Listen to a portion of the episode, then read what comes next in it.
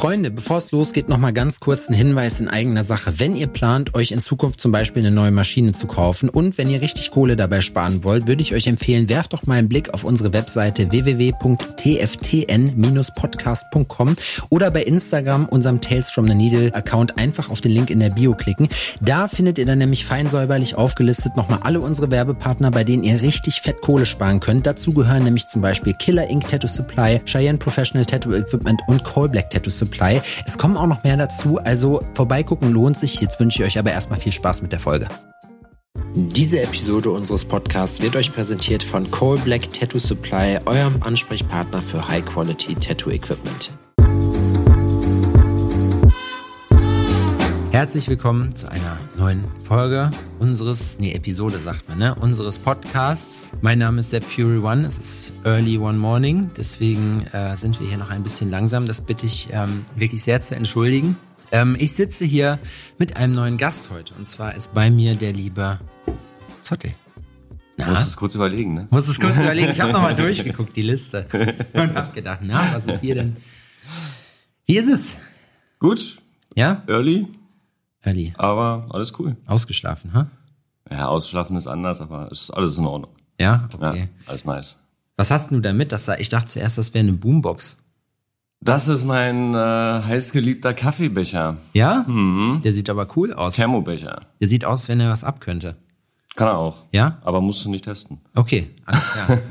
Trinkst du, bist du morgens so ein Kaffeetrinker oder eher Tee? Ja, schon Kaffee. Aber halt entkoffeiniert, äh, das ist mir wichtig. Aber ich brauche den Geschmack und morgens so mein Stündchen, um Entkoffeiniert. zu werden. Ja. Warum Ich mag, ich mag dieses Gefühl nicht von Koffein. Okay. So dieses innerliche ange, angespannte oder ne, du bist halt so ein bisschen hektisch, aber Ja. kannst es nicht rauslassen und das mag ich nicht. Abgefahren. Ja. Deswegen. Einer der wenigen Leute, der darauf besteht, dass sein Kaffee entkoffeiniert ist. Der Berliner Spezialist. Berliner auch noch, ich wollte es gerade sagen. Ja. Ja, ähm, stell dich doch den Leuten noch mal eben kurz vor, für die, die äh, dich nicht kennen, die drei Mann, ähm, wer du bist, was du machst, wie alt du bist, was du heute gefrühstückt hast. Das wollt ihr nicht wissen? Nein. ähm, ja, also ich bin, ich bin Zottel, bin aus Berlin, äh, bin dort Tätowierer, habe einen eigenen Laden, eigenes privates kleines Studio. Hab mich mit der Zeit spezialisiert auf Blackwork, auf Dotwork, Ornamental, alles solche Geschichten.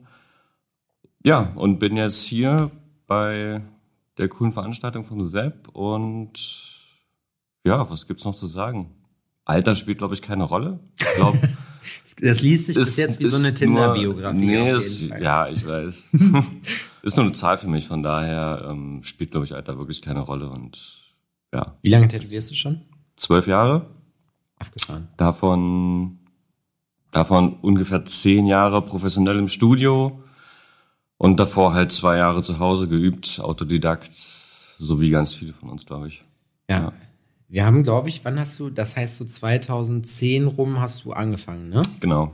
Ja, witzig, weil das ist nämlich, da habe ich auch angefangen. Und ich Okay. habe auch vorher zwei Jahre auf der Couch gescratcht. Ja, geil. Ja, deswegen, ich, ich fühle das. Wie war das? Also wie kam das so? Was waren so deine, deine ersten Berührungspunkte mit Tätowieren? Weil es gibt ja, wir kennen ja immer die Story, ja, ich fand Tattoos früher schon cool und dann wollte ich Tätowierer werden und dann bin ich Tätowierer geworden, jetzt habe ich alles im Mhm. Leben erreicht. So, weißt du, also war das bei dir auch so? War bei oder? mir gar nicht so.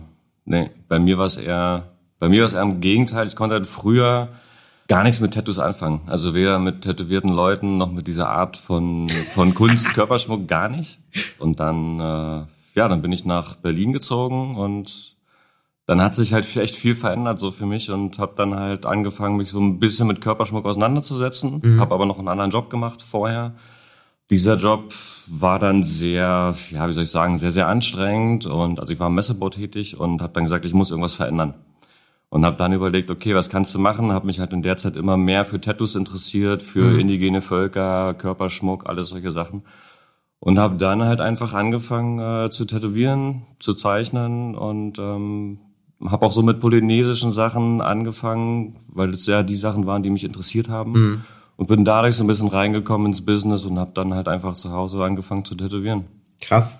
Vor Ja. allem bist du einer der wenigen, die dann damit auch noch anfangen. Also wir kennen das ja so, die Leute, die dir dann das Bild von The Rock hinlegen und dann sagen, so Mhm. möchte ich gerne aussehen, wo man dann sagt, Kevin, pass mal auf, du bist 40 Kilo schwer und blond, das wirst du nicht schaffen. So, aber, aber eigentlich ähm, muss ich schon sagen, hast du da schon, also es ist schon speziell so, ne, dass man, also wie, was glaubst du, woher kam das auch dieses Interesse für für diese indigenen Sachen? Weil das ist ja schon, das ist ja schon nischig so, ne? Kann ich dir gar nicht beantworten. Hat mich irgendwie schon immer, immer fasziniert. Egal, ob es jetzt ähm, Indianerstämme oder Kulte waren, ob es polynesische Sachen waren. Ähm, ich weiß nicht, ich fand, ich fand die Art, mit dem Körper umzugehen mhm. und auch Sachen aus der Natur auf dem Körper darzustellen, aber in einem, in einem ähm, Tribal-Stil quasi, ja.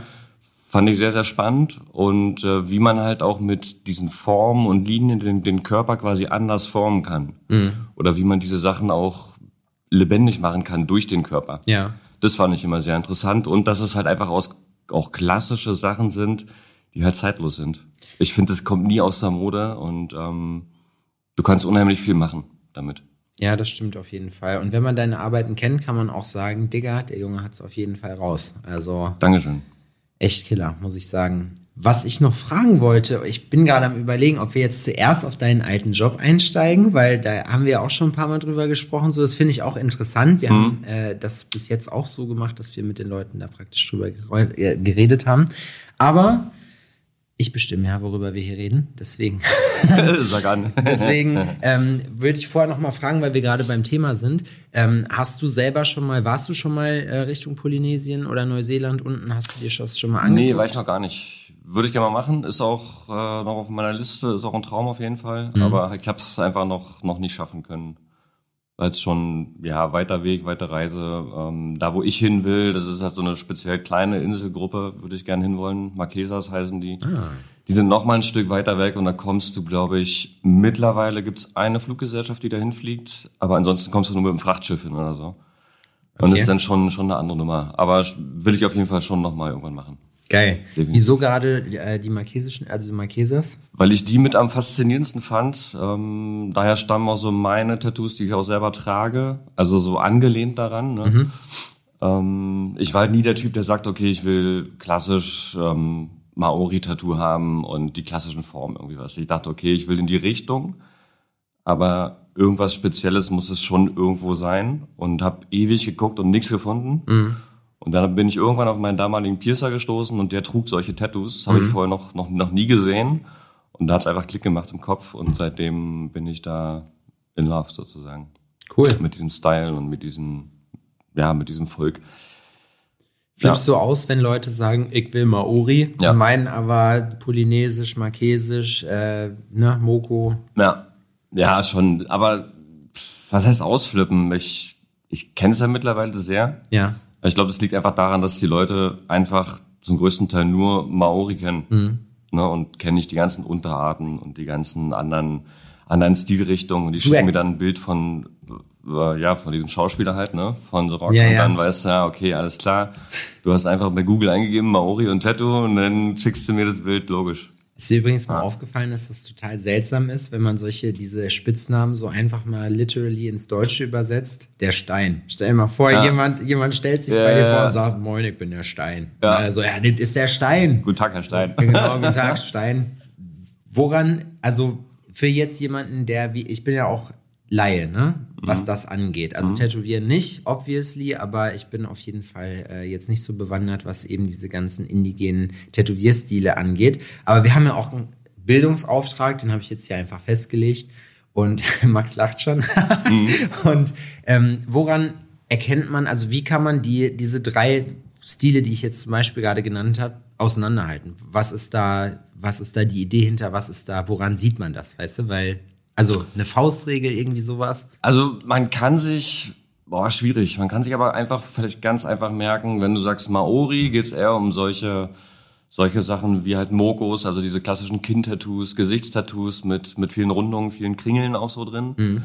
Wenn man dann eher so in die äh, samoanische Richtung zum Beispiel denkt, das sind viel, viel feinere Strukturen, viel, mhm. viel kleinere Formen quasi. Und ähm, das von den Marquesas zum Beispiel ist halt sehr, sehr schwarz, sehr, sehr blockig und sehr, sehr simpel. Mhm. Da gibt's, da gibt's so, so viele Sachen, aber die müsste ich dir jetzt, glaube ich, zeigen, um ja, dir einfach ja, zu sagen, pass mal auf, hier ist der. Unterschied. Ich glaube, das zu visualisi äh, visualisieren über das Mikrofon ist total schwierig. Ja, das stimmt. Aber vielleicht sollten wir nicht so auf dieses Polynesische eingehen, weil ich damit angefangen habe. weil ich mache die Sachen nicht mehr. Nicht, Ach dass so, nicht, okay, nicht, okay, nicht dass die klar. Leute jetzt denken, ey, der macht polynesische Sachen, schreibe ich mal an. Ich mache jetzt, es hat sich woanders hin entwickelt ein bisschen. Da kann ich auch eine kleine Story zu erzählen. Und zwar, äh, Zottel war ja dann irgendwann Gasttätowierer bei uns. So haben wir uns ja kennengelernt, ne? weil es war ja dann Lockdown irgendwann, außer äh, in einem kleinen gallischen Dorf namens Thüringen. nee, Sachsen-Anhalt ging auch, aber die, die glauben ja an gar nichts. Weißt du, so, die haben, die haben in, äh, in Thüringen, die haben, ähm, durften dann noch offen haben und dann hattest du mich angeschrieben, ob du arbeiten kannst und so. Und dann hat das aber nicht mehr funktioniert und dann haben wir es aber nachgeholt. Genau. Und so haben wir uns ja dann praktisch kennengelernt. Und das Witzige an der Geschichte war, dass natürlich hier äh, gibt es gerade für Blackwork, ich sag mal, ähm, Blackwork als solches ist bei uns sehr beliebt. Ähm, gerade aber auch so diese, wie es hier heißt, halt Maori. Ne? Also wenn jemand sagt, ich will Maori, so, dann weiß man halt, okay, er will irgendwas in die Richtung. Und da bist du halt natürlich auch dann mein erster Ansprechpartner gewesen, weil ich äh, bis dato auch noch niemanden hatte, außer Lukas hier aus Aachen, äh, der das gemacht hat. Und äh, irgendwann kriege ich dann so, ein, so eine WhatsApp von Sottel, wo er dann meinte, ey Digga, hör mal auf, mir diese ganzen Sachen hier weiterzuleiten. ich habe da keinen Bock mehr drauf, ich will das nicht mehr machen. So, man, man versteht das ja vielleicht als Außenstehender nicht, wie das ist, wenn du halt, aber das ist wie mit, mit einem Realistiker, wenn er die zehnte Taschenuhr macht. So, weißt du, irgendwann kickt das halt einfach nicht mehr und dann Ja. hat man andere Sachen. Da sagt man, hä, wieso ist doch auch eine schwarze Fläche mit Mustern? Ja, es ist nicht dasselbe. Genau, genau. Kommt aber auch vielleicht auch auf den, ohne jetzt böse zu klingen oder so, auch auf den Input der Kunden an. Ja. Ne? Wenn du halt Kunden hast, die, die sich mega mit solchen Sachen, mit Geometrie, mit Blackwork, mit Dotwork auseinandersetzen, das kriegst du ganz andere Anfragen, als Mhm. wenn Leute nur dieses Maori-Zeug kennen. Und jetzt ist dein Ja. Stil ja eigentlich eher so, wie du schon sagst, in Richtung geometrisch. Du machst Genau. Mandalas, du machst, äh, ja, habe ich gestern auch gesehen, schöne Formen, Pattern. Genau. Alles, was in die Richtung ähm, Geometrie, ähm, Ornamentales, Mandala, auch Blackwork, also auch größere schwarze Flächen und so, finde ich alles geil. Wie setzt du dich damit auseinander? Also wie ist diesen Bodyflow, hast du auch, guckst du dir einfach ein Pattern an und lässt es praktisch fließen, malst das dann halt so, wie du denkst, dass es cool ist? Oder gibt es da gewisse Regeln, nach denen man Sachen machen muss? Und wo holst du dein Wissen her? Wo ich mein Wissen herhole, um das erstmal zu beantworten, ich lasse mich einfach inspirieren durch andere Künstler auch. Mhm. Und alles andere kommt einfach aus, aus Ideen, kommt einfach aus dem Kopf. So. Geil. Ja, mit diesem Bodyflow ist es so. Ich habe, glaube ich, mittlerweile ein ganz gutes Gespür für, ähm, wo ich halt Sachen hinsetze, Mhm. wie ich Linien ziehe, wie ich das Ganze arrangiere auf dem Körper. Ja. Ist, glaube ich, auch mein großer Vorteil, weil ich halt damals mit diesen polynesischen Sachen, da sind wir wieder, angefangen habe, weil die halt auch von äh, Muskelbetonung leben, von, von Bodyflow einfach leben. Und dadurch, glaube ich, habe ich ein ganz gutes Gespür bekommen, wie ich jetzt ähm, irgendwelche Linien setze, wo ich schwarze Flächen setze, wo ich Pattern setze, wo ich ein Mandala hinsetze. Das klingt vielleicht für einige ähm, sehr, sehr einfach. Du sagst, okay, ich will ein Mandala haben, ja, okay, klatsche ich hier auf dem Oberarm. Aber da kommt es manchmal, wie bei allen Tätowierungen, denke ich, ähm, einfach auf so auf Zentimeter oder teilweise auch manchmal Millimeter an. Ob man es höher setzt, ob man es nach vorne setzt, ob man es auf den Muskel setzt. Und das macht nachher das Spezielle aus. Machst du dann viel Freehand oder viel Stencil? Ähm, teils, teils. Also ich mache, äh, wenn ich halt Pattern hab oder Mandalas, halt logisch mit dem Stencil, weil die sind sehr, sehr schwierig zu machen, Freehand. Oh, auf jeden Fall. Ähm, und wenn ich halt Linien äh, auf den Körper bringe oder Grundlinien erstmal setze, dann mache ich schon auch Stencil, aber meist endet es darin, dass ich den Stencil nur als erste Basis nehme, den dann irgendwie teilweise wegwische und den, den, den Rest halt einfach Freehand mache und Freehand dann auf den Körper zeichne. Um einfach den, den, richtigen, den richtigen Flow zu kriegen und dass es alles so sitzt und mich sich so mitbewegt, wie ich es halt gern möchte. Ja, stimmt. Das ist ja auch immer so eine Sache, ne? dass man die Sachen ja dann plant am iPad und man kann ja, Ja. auch praktisch dadurch, dass man halt Fotos von der Stelle macht, auch eigentlich ziemlich genau das Ganze schon anpassen. Ne? Aber so ein paar Kleinigkeiten müssen dann nachher auf der Haut noch gemacht werden. Immer.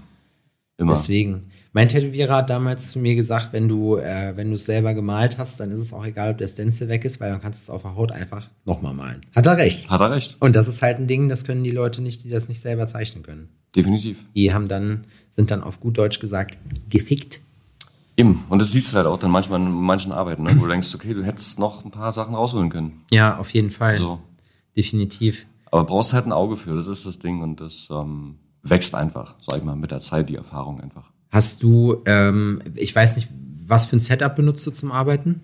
Also, was hast du für eine Maschine? Hast du, arbeitest du mit Spule? Ähm, ich habe ganz, ganz lange nur mit Spule gearbeitet. Fand ich auch geil. Rein schon wegen Linienarbeit, weil ich halt sehr viel mit Linien mache. Ja. Weil du machst sie rein und sie sitzen einfach. Mit der Zeit habe ich mich dann aber ein bisschen, habe ich mich dann halt mehr mit äh, Rotary-Maschinen auseinandergesetzt und bin jetzt zurzeit bei, bei Bishop gelandet. Allein deswegen, weil sie A, für die sind angenehmer in der Hand, also ich kann läng einfach länger damit arbeiten.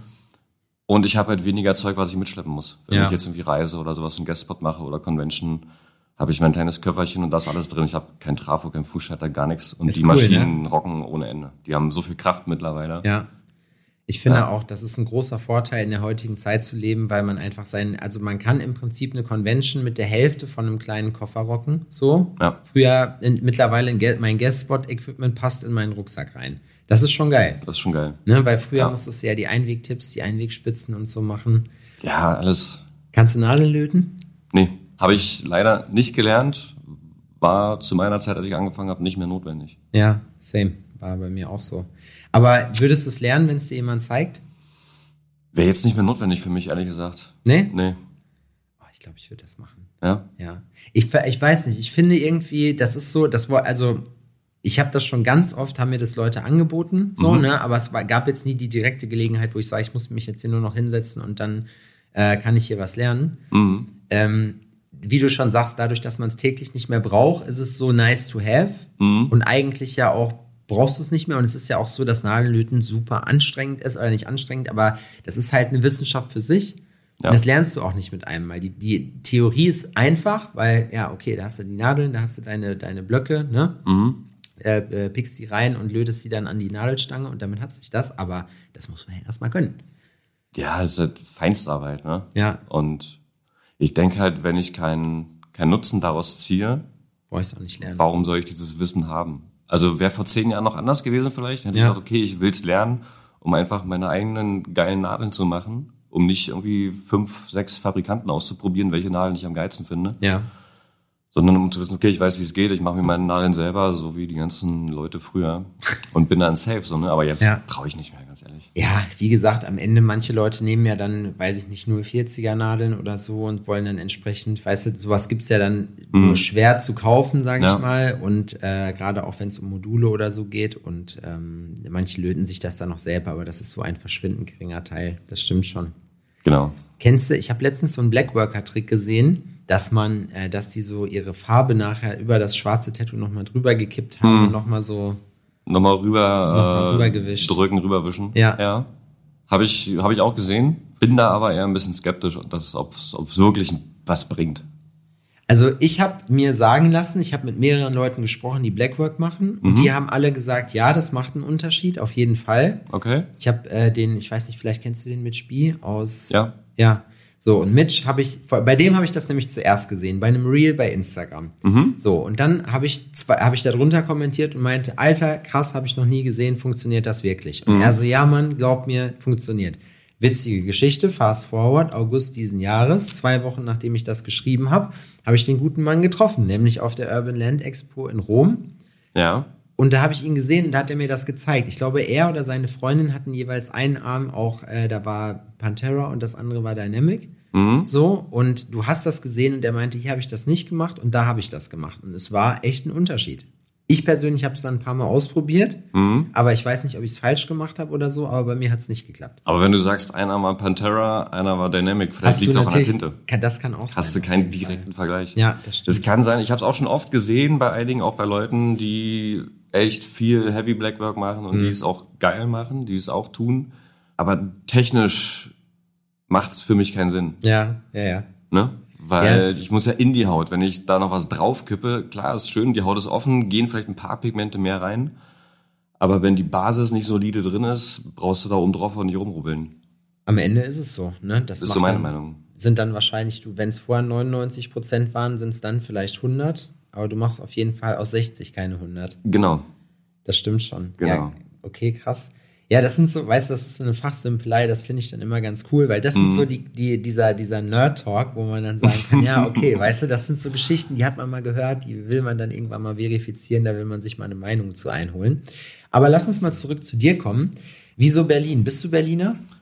Nee, ursprünglich aus dem Umland von Berlin, ähm, Stunde entfernt. Mhm. Und bin, als ich 20 war, genau, ich war 20, bin ich nach Berlin gegangen. Krass. Einfach, äh, weil ich da einen Job gefunden habe und aus meinem kleinen 2000 Seelendorf weg wollte. Wo kommst du eigentlich her? Ähm, das nennt sich Niemek, das ist eine Autobahnabfahrt von der A9. Mhm. Kleines Dörfchen, äh, ja, gibt's nicht viel, mittlerweile gibt's immer weniger. Kaum noch. Geschäfte Ist bei da, uns auch. alles ausgestorben. Wirklich? Echt? Also nicht Ja, in Jena, es- sondern in Scheiksmühle. ja, ist schon, ist schon, ist schon krass irgendwie. Nee, und dann bin ich mit 20 weg, bin nach Berlin, Ausbildung gemacht und ähm, ja, bin dann da hängen geblieben, sagen wir mal so. Und fühle mich da sehr wohl. Ja? Ja. Ja gut, ich sag mal mit 20, dann bietet dir Berlin ja auch exakt das, was so ein junger Körper braucht. Genau. Wobei man ja eigentlich, wobei man ja eigentlich sagen muss, du bist ja, du, du bist ja der vorbildlichste Mensch überhaupt, du trinkst ja noch nicht mal. Mhm. Wie kommt man da klar in Berlin? Ganz gut. Gerade in Berlin kommst du gut klar, weil du überall oder fast überall kriegst du halt alkoholfreien Stuff in der Bar oder Ja. im Restaurant. Das ist da überhaupt gar kein Problem. Das ist eher außerhalb ein Problem, weil die Leute bei alkoholfrei dann nur an äh, ja, Fanta Cola Sprite denken. Das stimmt wirklich, ne? Na? Das siehst also wenn hier geht's halt auch, weil ne, Stadt und so, aber wenn du Mhm. das bei uns jetzt machst, da gibt's, es gab mal eine Zeit auch, wo, wenn man dann früher ins Restaurant gegangen ist, da gab's ein Problem, stilles Wasser zu bekommen. Du hast in Restaurants, stimmt. du hast in Restaurants immer nur so Ja. Kohlensäurewasser Ist gekriegt. teilweise immer noch so. Ja, Ja, ja. und ich frage mich warum, weil, Keine Ahnung. Also ich meine, stilles Wasser, gib mir halt was aus Wenn der ich, Leitung. wollte gerade weißt sagen, ich zapf meine? mir was aus dem Hahn, alles cool. Ja, ja. wir sind ja nicht in Amerika, wo man diesen gefrackten Scheiß saufen muss. Ich mach mich richtig beliebt heute. Vielleicht soll ich morgens nicht mehr aufnehmen. Genau. So, und das, Letztige ist dann immer bei solchen Sachen zu sagen, nee, die Post-Production macht er schon so, weißt du, eigentlich. Yeah. Ja. Max stretcht sich schon mal. Ähm, dein, wo hast du deine Ausbildung gemacht als Messebauer? Ich habe tatsächlich keine Messebauerausbildung. Ich habe eine Ausbildung als Dekorateur gemacht bei Ikea und ähm, habe da zweieinhalb Jahre gelernt, Abschluss gemacht und war dann, ähm, also ich wollte dann da einfach nicht mehr arbeiten, hatte ich keinen Bock mehr drauf so und bin dann in diese Richtung Veranstaltungsbau, Veranstaltungsdekoration und Messebau rein. Ah, okay. Ja, bin dann so reingerutscht und habe mich dann auch später selbstständig gemacht dort. Ach, Um mich krass. halt als, als, als Freiberufler quasi anzubieten, Ja, ja. weil es gang und gäbe ist in der Branche. Ja, ja, ist ja wie bei uns mit Sobis arbeiten, ne? Und habe dann da, ah ja, ich glaube sieben, acht Jahre auch gearbeitet. Und dann habe ich gesagt, okay, jetzt ist, jetzt ist Sense. So. Ja, was habt ihr da gemacht? Habt ihr so, also, wie, also Konzerte oder so ein Kram? Oder dann Nee, Konzerte, Konzerte weniger. Wir haben eher so ähm, Veranstaltungen für, ja, für Parteien oder sowas zum Beispiel aufgebaut oder ähm, weiß nicht, ob es einige kennen, Schlössernacht in Potsdam zum Beispiel, alles, was halt mit, mit Bühnen zu tun hat und wo du halt ähm, optisch was herrichten musst, sprich Teppich verlegen, Bühnenplatten ähm, ähm, verlegen, Rückwände bauen, Vorhänge setzen, also alles, was mit Deko und der Bühne zu tun hat. Ne? Oder wenn du irgendwie irgendwie ein Pult hast von einem vom Mischgerät, das halt verkleiden, Ja. ähm, irgendwelche Banner aufhängen, irgendwelche ähm, Schriften gestalten für irgendwelche Aufsteller, alles Mögliche. Also bist du auch handwerklich, sage ich mal, Ja. Habe auch viel Tischlerarbeit gemacht, was ich auch mega gefeiert habe. Feiere ich heute auch noch. Also ich habe eigentlich einen Handwerker-Allrounder-Schein, kann man so sagen. aber ist doch geil eigentlich, Ja, ne? Ich wünschte mir mega. manchmal, ich hätte das, aber ich kann nichts. außer, außer tätowieren. Dafür kannst du andere Sachen. Dafür kann ich andere Sachen, ja. Das, also, was war dein Spezialgebiet da früher, wenn du sagst, äh, ne, bei dir in deinem Berufsfeld, warst du jetzt so der, der Mann, der halt die Tischlerarbeiten dann lieber gemacht hat, oder warst du der, der besonders krasse Teppiche gelegt hat? Naja, Teppich war nie mein Ding. Ich war kein Teppichluder. um zu sagen. Ähm, mein Ding war eher so Tischlern, sch, ne, schneiden, zusammenbasteln, sehen, dass es wirklich sitzt, dass die Kanten wirklich aufeinander passen. Das fand ich geil. Ähm, ich fand auch geil, Grafiken am Computer zu erstellen, mhm. Vektorgrafiken zu bauen, zu machen, wenn man jetzt halt Schriften ähm, konstruiert hat oder irgendwelche Logos machen musste oder nachsetzen musste. Das fand ich auch geil. Vielleicht kommt daher auch so die Affinität für diese ja, Tattoo-Konstruktionsgeschichte bei mir, die mhm. ich jetzt mache.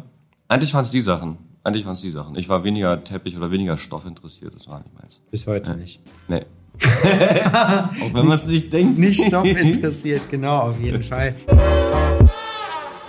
Werbung Kinder, in Sebastians kleiner Produktecke möchte ich euch heute den aktuellen Folgensponsor vorstellen. Und zwar ist das Coal Black Supply. Der Lukas und ich, wir kennen uns schon relativ lange. Ich hatte damals das Logo von denen gemacht.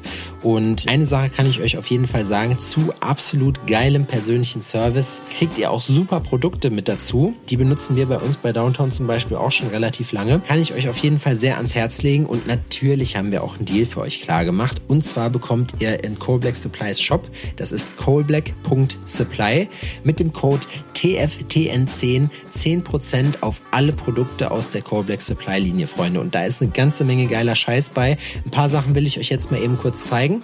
Wir benutzen bei uns im Studio zum Beispiel das Black Loop. Da ist Mandelöl mit drin. Das ist äh, im Prinzip sowas wie eine Pflegecreme, wie so ein Tattoo Glide, also ein Vaseline-Ersatz sozusagen. Der riecht wirklich extrem geil, muss ich sagen. Polarisiert ein bisschen. Die einen feiern es, äh, die anderen finden es nicht so geil. Ich persönlich finde es mega geil. Riecht lecker nach Mandel. Verwischt meinen Stencil nicht und ist vor allem eine Sache, nämlich crazy ergiebig.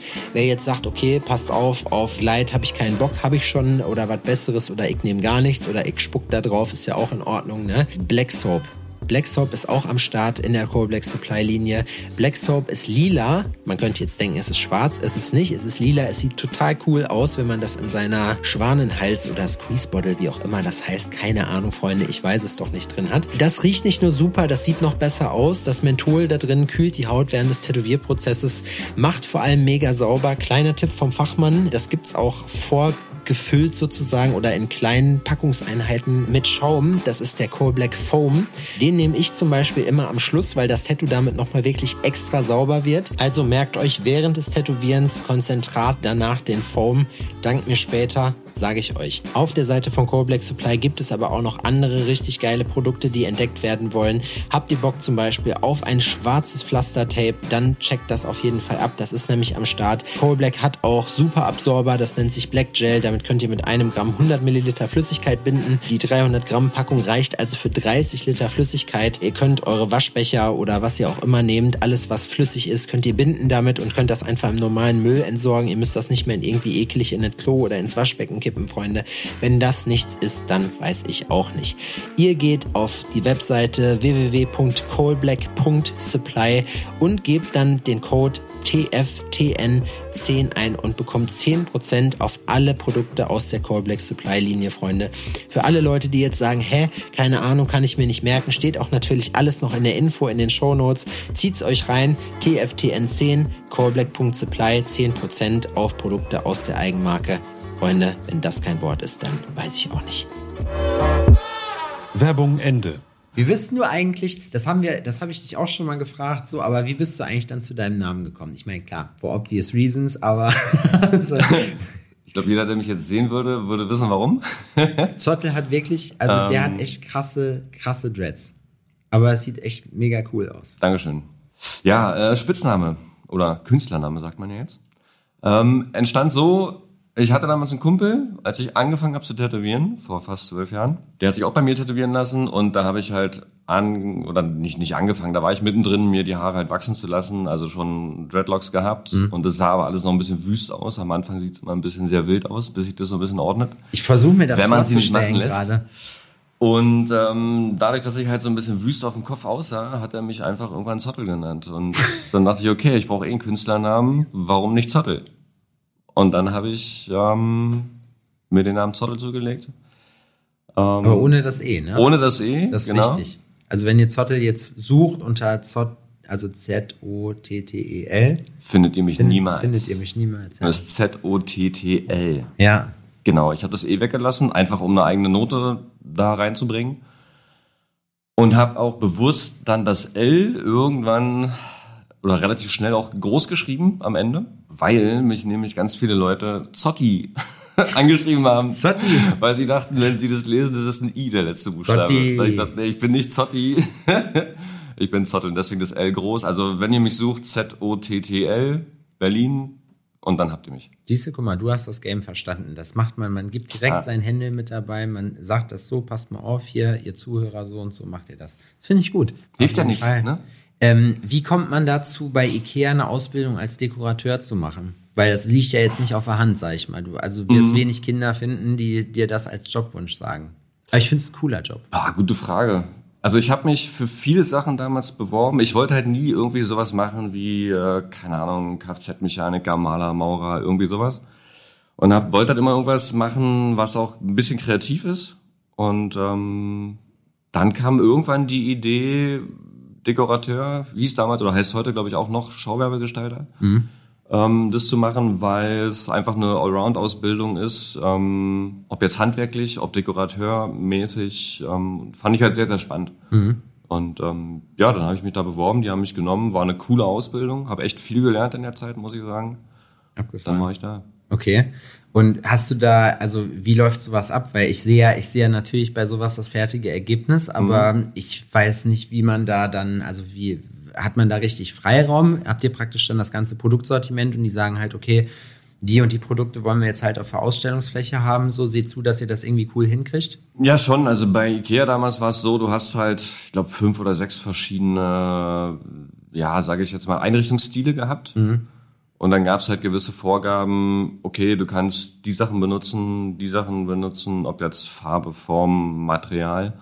Und dann hieß es halt, okay, pass auf, wir machen jetzt, ähm, oder wir wollen, keine Ahnung, Schlafzimmer neu machen. Ja. Und in dem Style, ne, in die Richtung soll es gehen. Und du suchst, suchst jetzt mal Sachen raus, die halt zusammenpassen, die alle funktionieren miteinander. Und ja, dann hast du halt ähm, die Möglichkeit, dich im kompletten Haushalt zu bedienen und schreibst die Sachen dann ab und äh, benutzt die, dekorierst die. Äh, machst halt vorher natürlich erstmal ähm, auch eine, ja, eine Art Zeichnung und sprichst es halt mit dem, mit dem äh, So ein Konzept. Genau, ein Konzept. Und sprichst es halt ab mit der Leitung. Die sagen dann, ja, okay, sieht cool aus, machen wir so, kannst du loslegen. Und dann hast du halt die Freiheit, da, da dich halt auszutoben, so ein bisschen. Ja, so ist es eigentlich.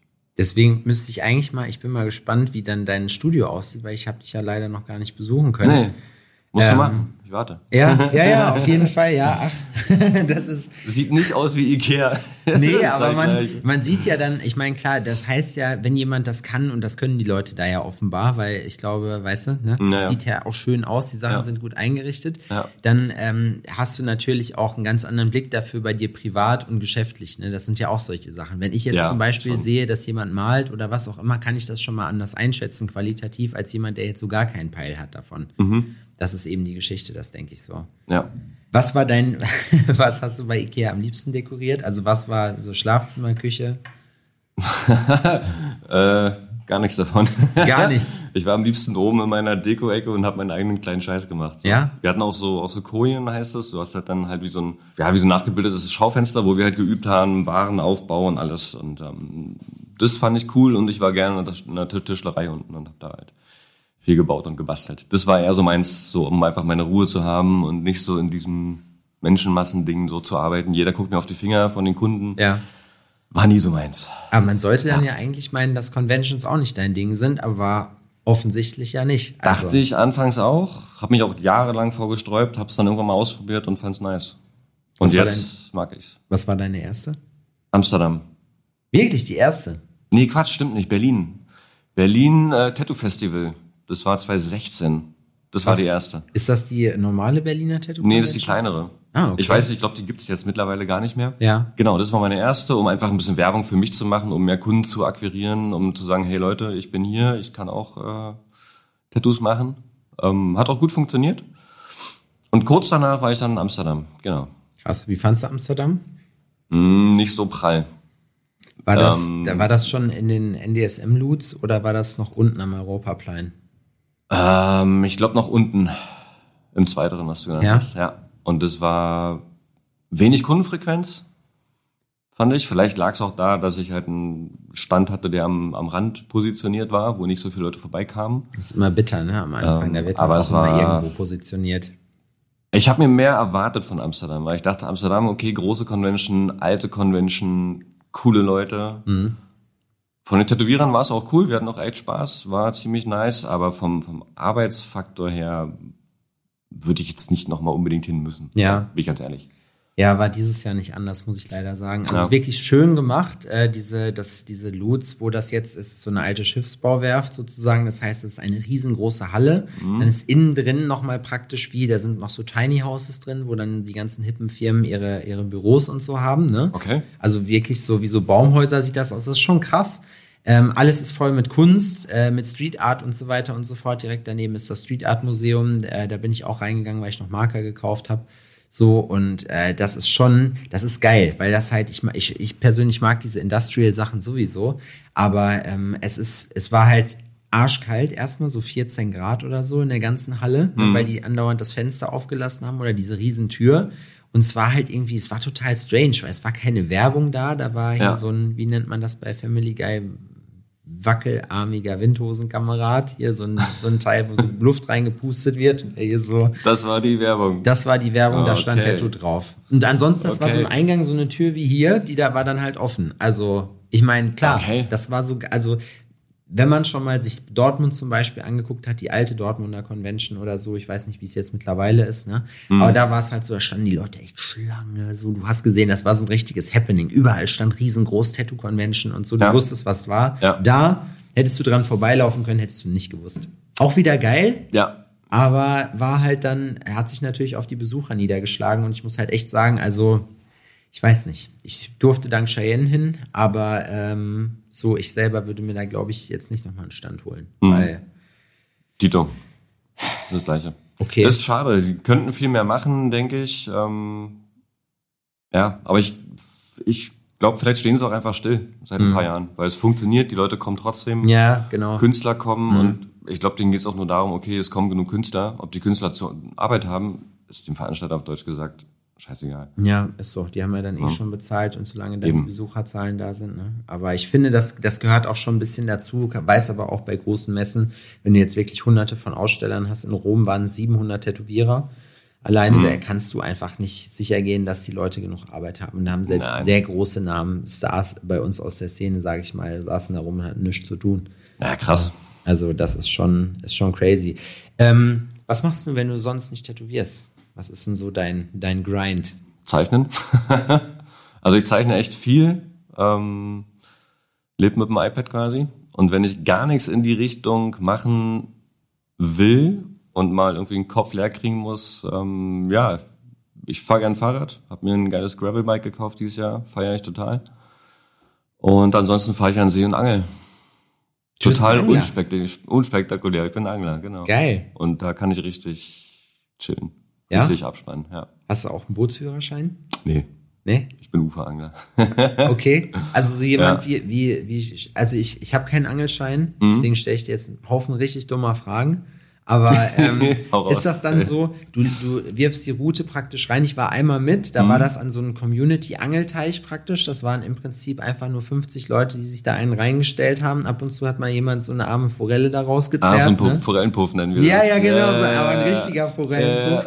Ja. Junge, Junge. Und da dachte ich mir so, hä? Also das, das ist, ist schon Angeln, aber hat nichts mit dem zu tun, was es eigentlich ist. Es ist einfach, es ist wie, du hältst was rein und tust dann da so, als, also ich würde auch sagen, ne, das ist, mhm. das ist doch nichts. Das ist wie wenn ich jetzt Hirsche jage in einem eingezäunten Gebiet genau. mit fünf anderen Leuten. Irgendwann knallt einer einen ab und dann genau. nutze ich das. Irgendwann läuft einer rein und dann sagst du, ey, ich habe den gefangen. Ja, ja nee, wow. der, nee, ist keine Leistung so. Wie lange ja. angelst du schon?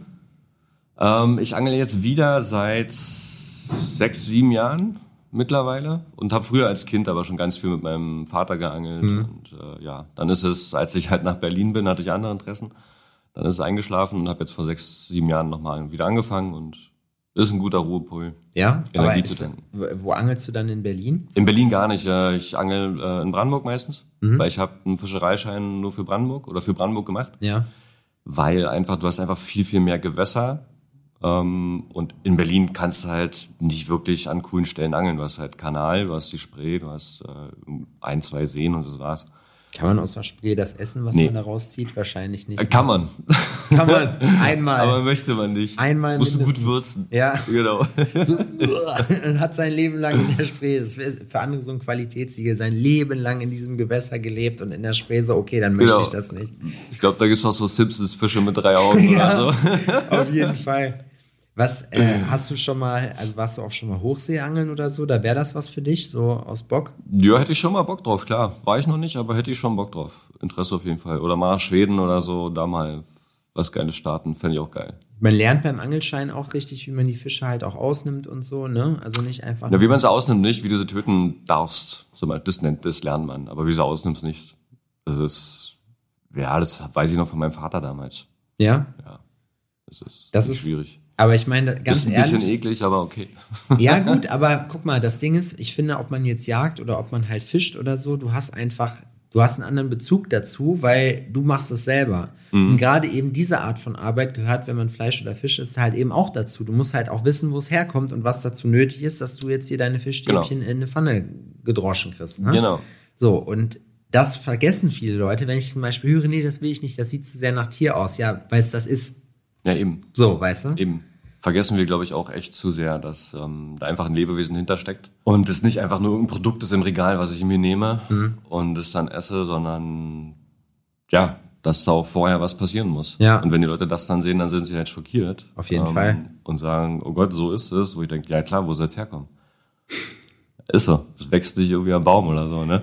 Ich finde das so witzig, ne, wenn du so in Vorurteilen denkst, normalerweise so, weil, weil bei dir, wenn man dich sieht, so super netter Typ, so wie gesagt, die langen, die, äh, die langen Dreads, so, und ich würde dann aus Berlin und voll tätowiert und ich hätte dir nicht Brief und Siegel drauf geben können, aber ich hätte gesagt, okay, der, der, der raucht Weed, der ist vegan, weißt du, der geht Ja. auf Goa-Partys oder so, ja, weißt Und du, die säuft gan- sich schön ein. Genau, richtig, die ganze Scheiße halt, diese ganze Vorurteilsscheiße. Und das finde ich halt so geil, weil du bist halt so das exakte Gegenteil davon. Und Ja. ich kann mich noch dran erinnern, wie wir dann, doch, wir waren das, ne? Wir haben Sparrows bei mir gegessen. Ja. Ja, ich habe meinen Smoker ausprobiert, haben wir erstmal War mega nice. gemacht. Mega lecker. Er muss das sagen, ich habe ihm 10 Euro geboten jedes Mal dafür, wenn er dann einen guten Spruch für mich rauslässt. schiebst du schnell rüber. Ja, genau, gleich so. Auf jeden Fall. Äh, was war denn der größte Fisch, den du jemals gefangen hast? Ich glaube, das war ein Hecht. Ich glaube, das war ein Hecht. Der hatte so 85 Zentimeter. Ja, Ja. ein schöner Kavemsmann auf jeden Ja. Fall, ne? Macht schon ein bisschen Ballett. War das schwer, den rauszuzerren? Aus Ja, schon. Der kämpft halt. Der musste halt erstmal ein bisschen tot kämpfen. Ja. Ähm, aber ging dann. Ich hatte einen Kumpel dabei und äh, ja, er hat mir dann geholfen halt, das Ding halt mit dem Kescher rauszuziehen. Aber war cool. 85 Zentimeter Fisch, das ist ja auch ein Muskel eigentlich. Das ist ne? ein Hecht sowieso, ne? Raubfisch, das ist ein Muskel. Der ist am, am Kopfende fängt's an, am Schwanz hört's auf. Wenn ich mir Ja. überlege, da, also es ist ja auch schon Arbeit, ne? Wenn ich, wenn, also jeder, der schon mal einen kleinen Hund versucht hat festzuhalten, wenn der richtig in Jange ist, Ja. so, also Ja. das, Ja. das ist ja wirklich das, also, ne, wo ich mir dann immer denke, so stell mal vor, was so ein Mensch eigentlich leisten müsste, anhand dessen, wenn er das komplett, Stimmt. ne? Ja, Weil wir Wahnsinn. sind ja jetzt auch eigentlich keine schwachen Lebewesen, so, selbst wenn man unfit ist. Mhm. So, dann müsste ja eigentlich mehr Power hinter sein. Ja, könnte auf jeden Fall. Ja, ja, wird einem dann, dann bewusst, dass die Natur doch oft mehr Kraft hat, als wir denken. Ja. Ne? Und wie läuft da, also wie, wie machst du das dann? Angelst du dann auch über Nacht oder ist das dann so, äh, du setzt dich dann einfach hin und was, also wie, erzähl mal, wie das, wie das so abläuft, wenn du angeln gehst, was du dann, womit beschäftigst du dich statt äh, währenddessen so, weil Mhm. ich meine, ne, du, Ich sitze halt nur rum. naja, es gibt ja, also, da Ja. gibt's ja verschiedene Stile. Nee, ne, also klar, im Sommer definitiv über Nacht. Finde ich schon ziemlich cool, weil einfach, es ist halt sehr zeitintensiv. Das ist das Ding, ne? Das ist nicht, du fährst dahin, machst irgendwie zwei, drei Stunden was und hast einen Fisch und bist happy und fährst nach Hause. Sondern ähm, du musst halt relativ früh auch anfangen, weil Fische sind halt oft früh aktiv. Das spricht so zwischen fünf und neun Uhr. Ähm, und dann halt erst wieder ab 17, 18, 19 Uhr über Nacht. Ja, gut, aber ist Das ja heißt, klar, ähm, auch Arbeit dann zwischendurch. ne? Ja, na klar. Und ich mach's halt so, ich fahre halt immer relativ früh raus, so dass ich um, keine Ahnung, um sechs, sieben irgendwie am See bin. Baue dann mein ganzes Zeug auf, leg dann los, mache eine Anfütterung, also quasi Lock, Lockmittel, dass die Fische halt im Optimalfall kommen. Ähm, und dann sitze ich da, bereite meine Routen vor, schmeiß alles raus und warte, sitze, beobachte alles und ähm, fahre einfach den Kopf runter, mach einfach den Kopf leer und das finde ich sehr cool. Also du liest auch nicht parallel oder so, du guckst Nee. einfach, du denkst na, also ne, wie, wie das halt so ist, man lässt halt so schweifen. Ist so eine Art Meditation vielleicht auch. Ne? Ja. Also lesen kann ich da nicht, weil ich muss ja auch schauen halt, was mit den, was mit den, den Posen halt passiert. Ne? Also ich bin Posenangler, das heißt, du musst es beobachten und wenn halt ein Biss, ein Biss kommt, dann, dann siehst du den halt. Und da kannst du nicht irgendwie ein Buch lesen oder ein Kreuzworträtsel machen oder weiß ich was. Da musst du dich dann drauf konzentrieren. genau, genau. Das finde ich auch spannend, ne? weil bei uns ist es ja so, wir haben ja auch, will man uns gar nicht zutrauen, aber eine sehr arbeitsintensive Branche, die sehr, Ja. sehr viel arbeitet auch ähm, und gerne. Und da finde ich es halt witzig zu sehen, wie jeder halt dann in irgendeiner Form seinen, seinen Punkt hat, wo er, äh, wo er seine Meditation rausholt, wo er dann den Kopf freikriegt. Ne? Und wir haben ja jetzt hier auch schon äh, im Rahmen vom, vom Podcast echt viele so, so Strategien gehört, wie man halt mit diesem Stress klarkommt, wie man das halt machen kann. Und das finde ich halt cool und so. ja. Ist auch mega wichtig, finde ich. Auf jeden Fall. Weil Definitiv. irgendwann sonst, sonst knallt's und du hast auch gar keine Kreativität mehr, glaube ich, irgendwann. Nee.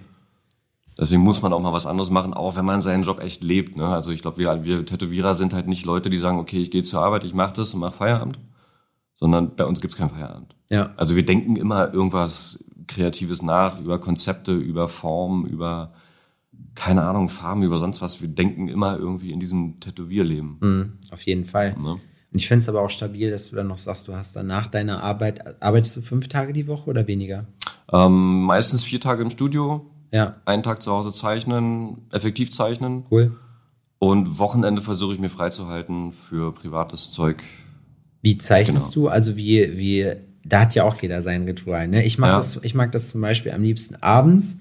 Und ich bin jemand, der, ich zeichne meistens dann im Studio, wenn ich jetzt natürlich Kunden vorbereite oder so, ne? Mhm. Ähm, und wenn ich so für mich male, abends auf jeden Fall, dann gerne auch auf der Couch oder so. Also ich bin jetzt niemand, der sich an den Schreibtisch setzt. Und abends oder nachts finde ich eigentlich geil.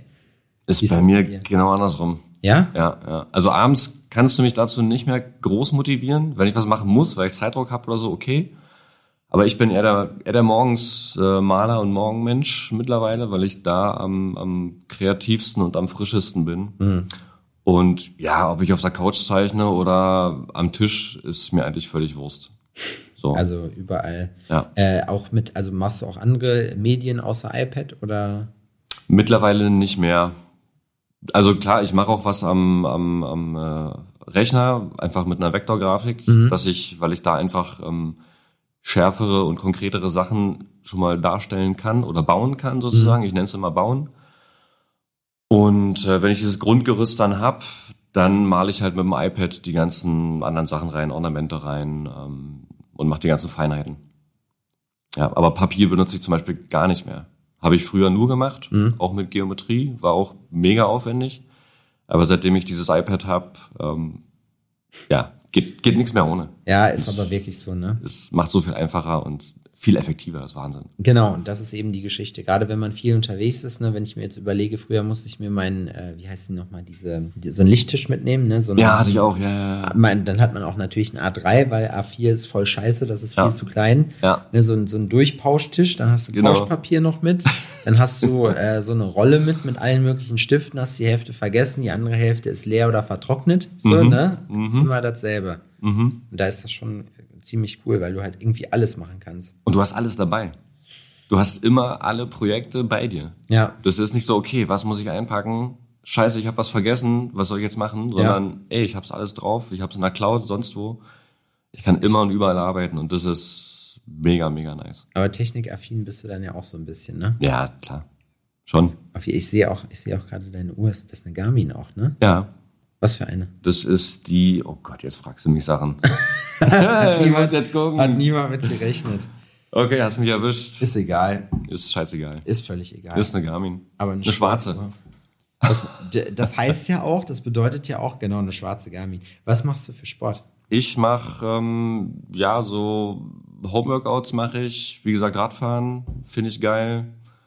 Ich laufe halt unheim- unheimlich gern, also nicht jetzt irgendwie joggen oder rennen, sondern ich gehe halt große lange Strecken. Ja. Und um, um da einfach zu gucken, okay, wie viele Schritte habe ich, ähm, wie viel setze ich um an Kalorien alles Mögliche, da schaue ich einfach ein bisschen drauf. Genau. Oder halt, wenn ich äh, mit dem Rad unterwegs bin, ähm, irgendeine geile Route habe, die kann ich halt auf die Uhr laden Mhm. und brauche halt keinen Navi mit dem Handy. Ja, das stimmt. Kann mich damit äh, navigieren. Das ist auch ein cooles Gimmick. Ich habe letztens auch rausgekriegt, bei mir kannst du auch jetzt Musik hören mittlerweile, Ja. wenn du Kopfhörer anschließt. Das heißt, ich muss zum Laufen mein Handy nicht mehr mitschleppen, weil ich so ein Ja. riesen Schiff habe, ist das halt echt cool. Im Sommer ist das scheiße, weil da hast du halt keine Verstaumöglichkeiten. Mhm. So, und äh, im Winter geht das, dann hast du halt eine Jacke an, da steckst du es in die Tasche, da geht das schon, aber es ist wirklich, ist ein absoluter Gamechanger. Ja. Wenn du sagst Homeworkouts, was für Homeworkouts? Ach, YouTube einfach. Ich habe da ein paar, ein paar Leute, denen ich da halt folge und Cool. mache dann ähm, ja meist so irgendwas zwischen 40 Minuten und einer Stunde. Bisschen Sport morgens. Zurzeit ein bisschen weniger, gebe ich zu, bin ich ein bisschen faul, aber kommt wieder. Ich probiere jetzt gerade mir so eine Routine anzueignen, dass ich mich morgens und abends nochmal abdehne. Aber, also direkt nach dem Aufstehen, ne? Ja. weil das am Ende ist es so, das sind fünf Minuten meiner Zeit, die ich investiere. ja, es ist nix. Aber Das ist wichtig, gerade bei unserem Job so. Ne? ey, total. Und ich merke es halt einfach. Ne? Ich musste jetzt, ich war letzte Woche bei der Physio, weil ich äh, auch irgendwie Bein hinten war überlastet oder so, ne? Und dann Mhm. Physio, beste Mann auf jeden Fall. Hast du Rückenschmerzen beim Arbeiten durch den Sport? Durch den Sport. Ja, eher- also, eher oder ohne hast Sport. du, ja, ja, genau. So merkst du dann Unterschied, ob du halt Schmerzen hast? Mm, Zurzeit nicht, aber ich, ich hatte mal eine Phase, da hatte ich sehr, sehr starke Rückenschmerzen und war auch nicht wirklich cool. Und dann habe ich halt angefangen, ein bisschen Sport zu machen. Also auch Ist krass, Yoga und ne? solche Sachen. Und das hat, hat mega gut geholfen. Und ja, seitdem probiere ich da einfach ein bisschen gegenzuarbeiten. Machst du heute beim Yoga mit? Ähm, Wir haben heute Yogakurs, kleiner ich Kontext weiß, für alle. ich muss mal schauen, wie lange ich halt brauche für meine Kundin. Ja, Kann ich noch nicht sagen. Ich habe auch Bock eigentlich. Ich will, ich will mir das schon gerne angucken. Mhm. Deswegen, Mal schauen. Ich werde spontan entscheiden, glaube ich. Ja. Ja. Jetzt erzählst du uns noch mal kurz, was deine Lieblingsübung ist beim Sport, wenn du sagst Homeworkouts. Was? Wow. Liegestütze oder Kniebeugen? Ähm, eher, dann eher Liegestütze, definitiv. Welche Liegestütze? Ich hasse, ich hasse Beinarbeit. Ja? Ja, es ist Beinworkout ist ist Horror. Also ich mag ich mag Brust, ich mag Arm, ich mag Bauch, finde ich alles geil, da irgendwie was zu machen. Klassische Disco-Pumper. Das sieht man mir auch an. ich wollte es gerade sagen, richtige, Nein. richtige Viech, Monster AG. So, nächstes Klischee. ja, genau. Nein, nein, nein. Nächstes Nein. Klischee. Ich glaube, ich wiege vielleicht die Hälfte von dir oder so, keine Ahnung. Ja. Ja. Der, der, dicke, der dicke Junge, der hier sitzt und dich interviewt, der hat das schon. Ich habe noch nicht mal gefrühstückt heute. Ich bin hier hin, weißt du, richtig in Hektik, in Eile. Hab mir schön Porridge gemacht, weil Oh. Porridge macht morgens am längsten satt. Ja, bin Und- ich derselben Meinung. Ja? Ja. Ich habe mir, ich, es, das ist noch so ein Ding, wie, wie machst du das dann? Machst, lässt du das über Nacht stehen oder rührst du dir das morgens an oder wie machst du das? Ich mach's morgens. Ich rühre mir das morgen an, koche mir das auf. Dann mache ich da ein bisschen Proteinpulver rein, um ein bisschen Geschmack reinzukriegen. Scheiße, ich auch. habe Proteinpulver vergessen. Und äh, paar Früchte und dann, ja, manchmal noch ein bisschen Schoki drüber. So, ne? Und ein bisschen Granola, was ich selbst mache. Echt? Hammerfrühstück. Scheiße, da haben wir jetzt erst. da wir, Granola machst du selbst. Ja. Ja, ist easy. 20 Minuten Arbeit. Aber die im Backofen, ne? Das backt Ja, ja. man so. Ja, ja. Wie machst du das? Das will ich noch wissen. Ähm, ich nehme einfach Hafer-Dinkelflocken, mische das mit gehackten Mandeln, mit äh, Paranüssen, Walnüssen, was immer man da reinhaben möchte. Dann mache ich Kokosöl und Agavendicksaft, mische die ganze Chose, alles untereinander, pack das auf ein Backblech, back das für 10, 15 Minuten und dann ist es fertig. Krass. Und das reicht dann für ein, zwei Wochen. Bei wie viel Grad? 180 Grad. Ober- und Unterhitze.